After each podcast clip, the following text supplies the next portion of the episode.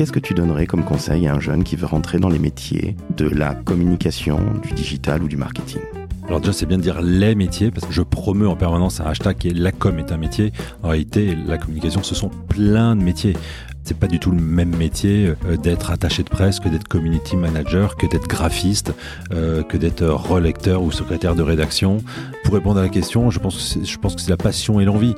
C'est on a envie de faire ces métiers-là. Euh, tout à l'heure, on, on, parlait du fait que les journées étaient parfois longues, qu'on pouvait travailler le soir et le week-end. On, ne peut pas se lancer dans la communication en se disant qu'on va travailler de 9h à 18h. Ça, ça n'existe pas. C'est des métiers aussi où on fonctionne de plus en plus en mode crise. Le mode crise n'est pas forcément négatif. Euh, d'ailleurs, la, crise est assez excitante à, gérer. Elle peut parfois être dramatique, elle est parfois purement technique.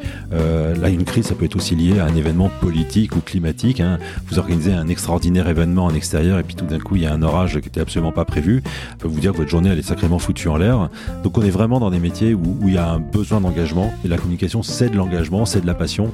Euh, donc, je le déconseille aux, gens qui ont envie d'un métier très cadré dans le temps, euh, d'avoir une grosse distinction entre leur vie personnelle et leur vie professionnelle. Et puis ceux qui, qui ont vraiment envie de, s'éclater euh, avec passion. Il suffit d'y aller et, de donner tout ce qu'on a. Et il n'y a aucune raison de ne pas réussir et de de pas enclencher les succès, de se développer dans ce métier et d'y prendre un pied dingue.